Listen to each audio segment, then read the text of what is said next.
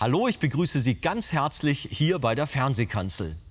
In der letzten Sendung haben wir gehört, dass Paulus erste Predigt gottzentriert war und wie seine Theologie auch seine Weltanschauung prägte.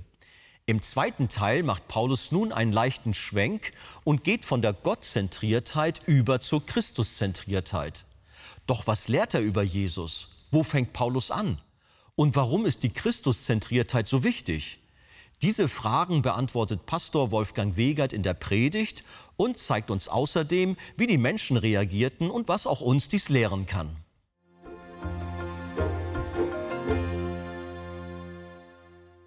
Paulus bezieht konsequent alles auf den lebendigen Gott, den Gott Israels, den Allmächtigen, den Ewigen. Er regiert und sonst niemand. Er ist Herr aller Herren. Und in dieser seiner Macht hat er seinen Sohn gesandt, ihn um unserer Sünde willen dahingegeben und sterben lassen. Und Gott hat ihn am dritten Tage aus den Toten auferweckt. Und nun kommt er und entfaltet das Evangelium. Jetzt ist er schon so weit, dass die Menschen hören können, was dieser Gott nun auch weiter für sie persönlich getan hat, was Gott für dich persönlich getan hat. Der aber, den Gott auferweckte, hat die Verwesung nicht gesehen. Nun erklärt er ihnen Jesus, den Gott gesandt hat, den er aus den Toten auferweckt hat.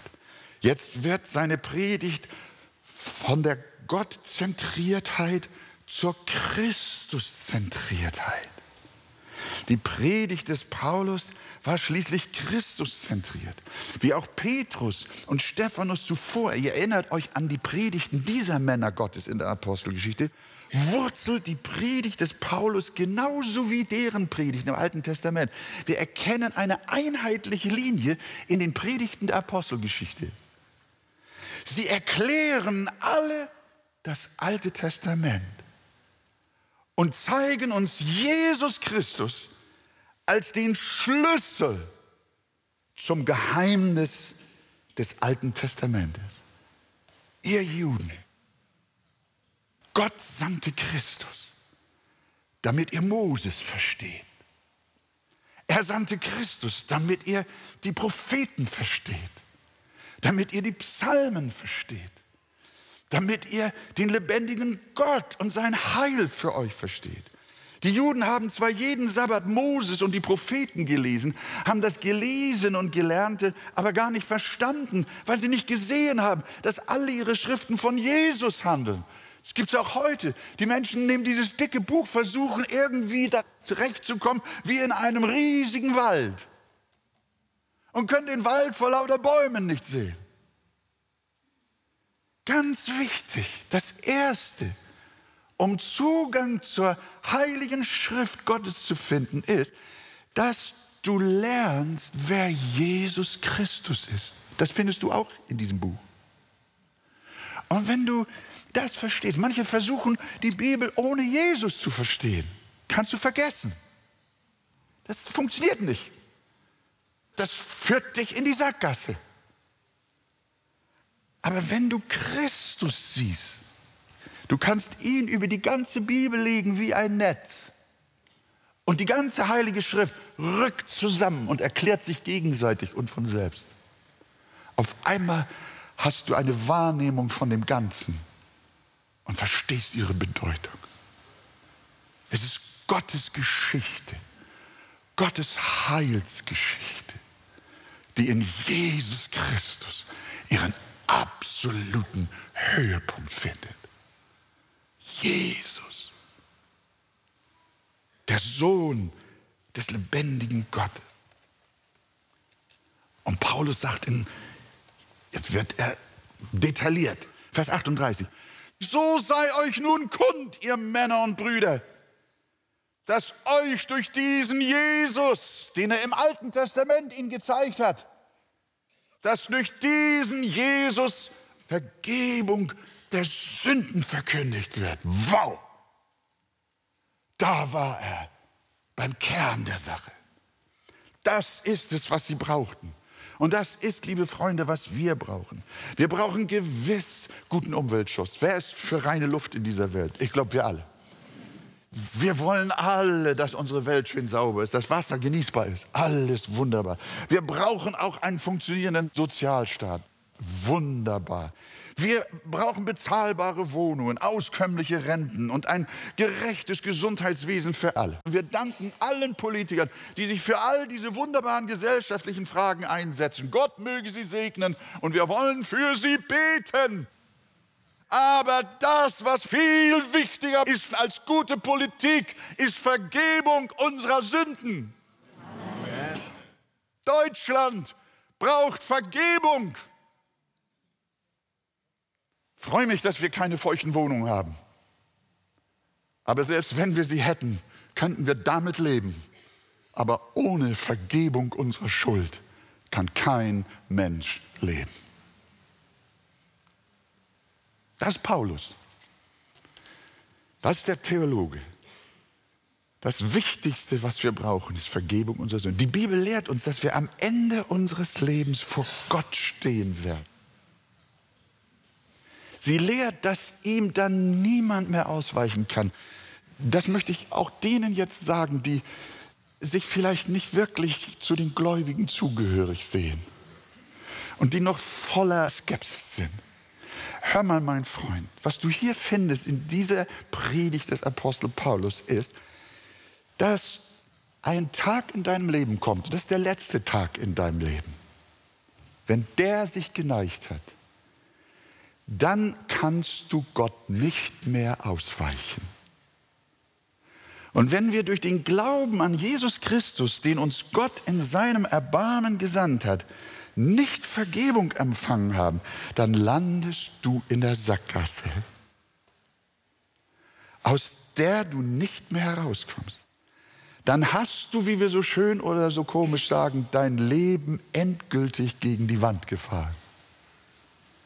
Und ich sage es noch deutlicher, gegen die Felswand eines gerechten Gottes. Und an ihm wirst du zerschellen. Wenn du in Christus, der hier gepredigt wird, wenn du in Christus nicht Gottes Barmherzigkeit annimmst, dann bleibt dir nur noch Gottes unbestechliche Gerechtigkeit. Und das heißt Verurteilung und Verdammnis für immer. Die Juden hofften, dass sie durch penibles Beachten des mosaischen Gesetzes gerecht vor Gott dastehen könnten.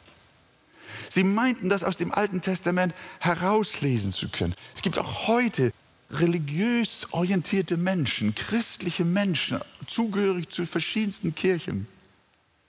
Die sind auch der Meinung, wenn sie ein gutes, anständiges Leben führen, moralisch sich verhalten, Nächstenliebe üben und so weiter und so fort und das alles penibel machen und keine Leute anlügen und das Finanzamt nicht betrügen und sie so wirklich sauber, elegant und vorbildlich durchs Leben gehen, dann könnten sie eines Tages vor Gott zurechtkommen.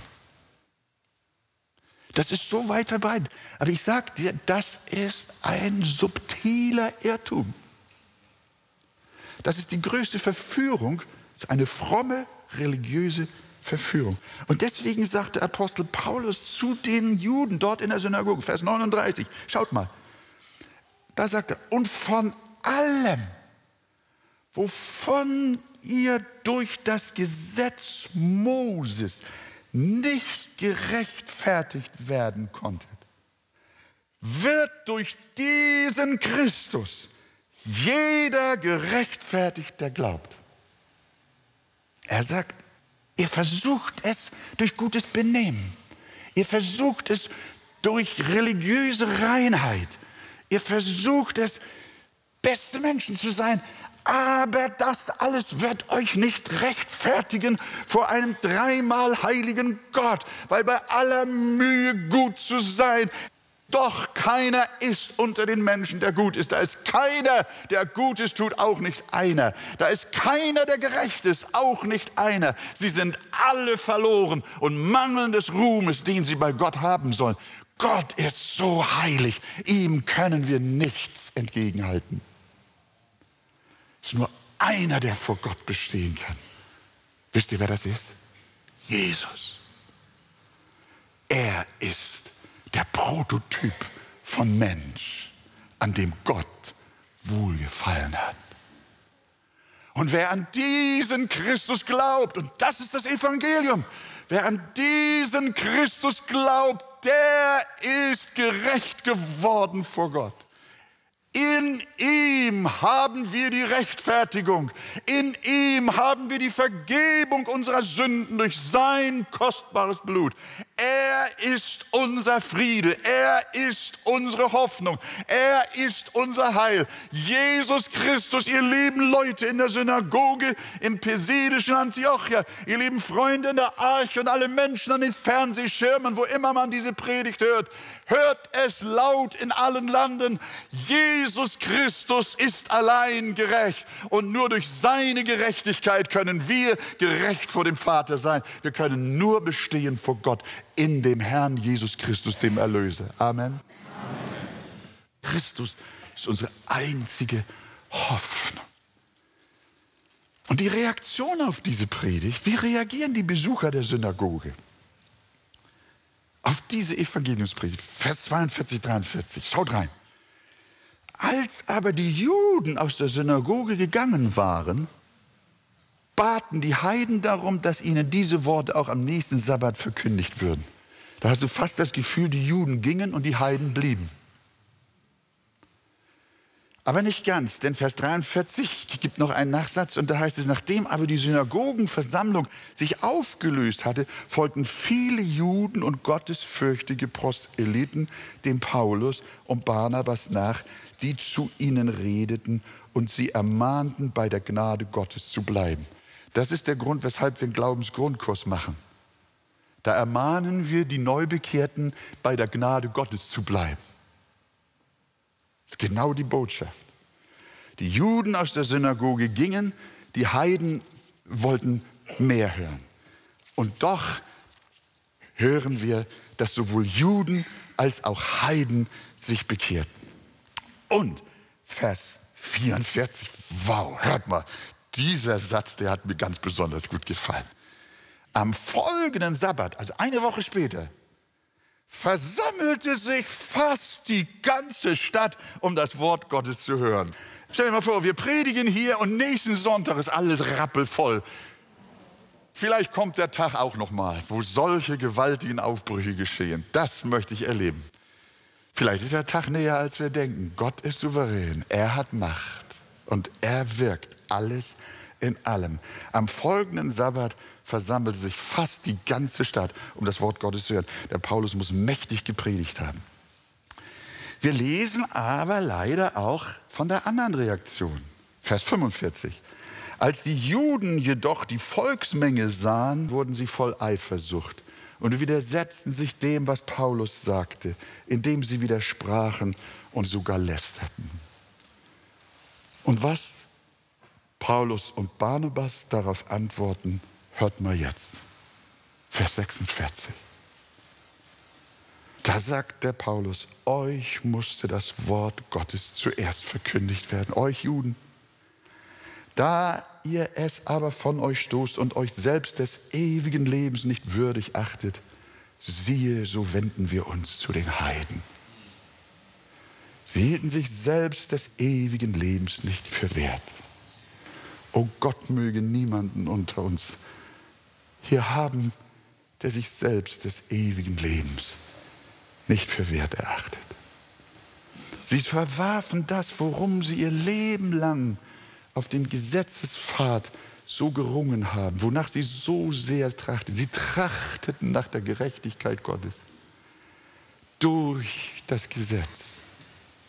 Und um diese Gerechtigkeit kämpften sie. Und als diese Gerechtigkeit in Vollendung vor ihnen steht, in Jesus Christus, verwerfen sie diese ihnen geschenkte Gerechtigkeit. Vers 48 heißt es dann weiter, als die Heiden das hörten, also die einen verwarfen und die anderen hörten, wurden sie froh und priesen das Wort des Herrn und es wurden alle die gläubig, die zum ewigen Leben bestimmt waren. Hörst du das? Eben sagen die Apostel zu den ablehnenden Juden, ihr selbst haltet euch nicht des ewigen Lebens für würdig. Das heißt, dass ihr nicht gerettet werdet, ist eure eigene Entscheidung. Es ist euer freier Wille. Ihr wollt nicht. Aber von denen, die gerettet wurden, heißt es, es wurden alle die gläubig, da heißt es nicht, die wollten, sondern die zum ewigen Leben bestimmt waren. Das heißt, dass sie gläubig wurden, lag nicht an ihrem freien Willen, sondern an Gottes Auserwählung, an Gottes Vorherbestimmung zum ewigen Leben. Das Fazit aus diesem vermeintlichen Widerspruch, mit dem viele Menschen, auch Christen, kämpfen, ist dies. Wir haben hier zwei parallel nebeneinander herlaufende Wahrheiten. Die eine ist, es wurden gläubig alle die, die zum ewigen Leben bestimmt waren. Und die andere Wahrheit ist, es blieben ungläubig alle die, die sich des ewigen Lebens selbst nicht für wert hielten und nicht wollten. Die Lehre daraus lautet, hört mir gut zu, das ist ganz wichtig, auch das ist ein Schlüssel, das Handeln Gottes zu verstehen. Vielleicht nicht zu verstehen, aber es anzuerkennen. Die Lehre daraus ist, die Verdammnis eines Menschen geht von Kopf bis Fuß auf den Menschen selbst zurück. Hast du verstanden? Die Errettung wiederum geht von A bis Z nur auf Gott zurück. Derjenige, der verloren geht, geht verloren, weil er selbst erwählt hat, verloren zu gehen. Sie halten sich selbst des ewigen Lebens nicht für wert. Aber der gerettet wird, wird gerettet, weil Gott erwählt hat, ihn zu erretten. Anders ausgedrückt. Jeder Mensch, der in die Hölle kommt, ist dort aufgrund seiner eigenen Schuld. Er selbst ist dafür verantwortlich. Denn der Mensch erhält, was er verdient. Wenn ein Mensch zur Hölle fährt, empfängt er, was er verdient hat. Aber wenn ein Mensch zum Himmel geht, empfängt er, was er nicht verdient hat. Das ist die Botschaft, das ist die Theologie, die Wahrheit. Jeder Mensch, der in den Himmel kommt, ist dort aufgrund der auserwählenden Gnade Gottes. Er erhält, was er nicht verdient. Dass der Mensch in der Verdammnis ist, dafür kann er etwas. Dass er aber im Himmel ist, dafür kann er nichts. Denn es war allein Gottes Gnade.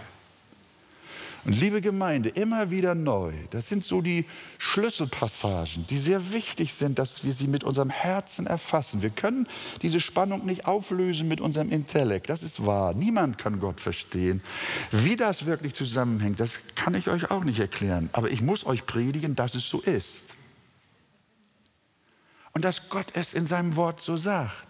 Diese beiden Wahrheiten kann unser Kopf nicht vereinen. Und weil er das nicht kann, sollten wir das auch unterlassen. Aber wir sollen das verstehen und erkennen, dass die Rettung eines Menschen auf die freie Gnade Gottes zurückgeht. Und die Verdammnis eines Menschen aufgrund seiner eigenen Schuld. Der Liederdichter James M. Gray hat dieses von uns so geliebte Lied geschrieben. Nichts habe ich, was nicht frei ich empfing durch Gottes Gnade bin ich, was ich bin. Rühmen sei fern, doch das sei bekannt.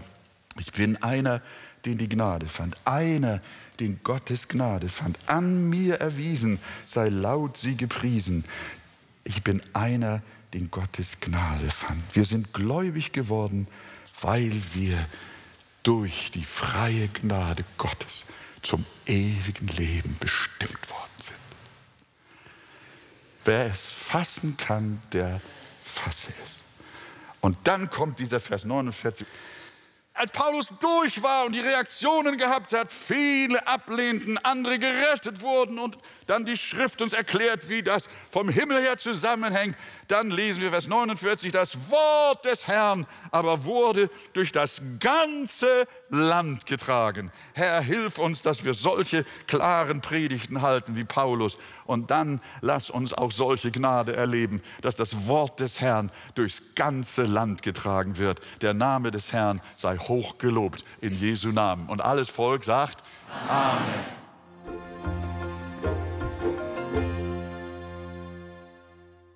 Jeder Mensch, der in den Himmel kommt, ist dort aufgrund der auserwählenden Gnade Gottes. Das ist ein Zitat aus der Predigt. Wenn Sie weiterführende Informationen zu diesem Thema wünschen, dann empfehle ich Ihnen das Buch Das Evangelium Kennen und Genießen von Pastor Wolfgang Wegert. Lesen Sie besonders das Kapitel Der neue Mensch ist voller Dank für seine Auserwählung. Ein Exemplar erhalten Sie auf Wunsch kostenlos. Bestellen Sie auch gerne unser Magazin Die Taube mit weiteren Programmhinweisen zu den Ausstrahlungen der Fernsehkanzel und zusätzlichen Informationen zum Gemeinde- und Missionswerk Arche. Wir freuen uns über jeden Kontakt zu unseren Zuschauern. Sie erreichen uns per Brief, E-Mail oder zu nachfolgenden Zeiten unter der eingeblendeten Telefonnummer. Näheres zur evangelisch reformierten Freikirche Arche finden Sie im Internet. Liebe Zuschauer, mit Ihrer Spende helfen Sie mit, das Evangelium von Jesus Christus über das Fernsehen in viele Häuser zu übertragen. Wir sagen auf diesem Weg herzlichen Dank. Über eine Spende auf die eingeblendete Kontoverbindung würden wir uns sehr freuen.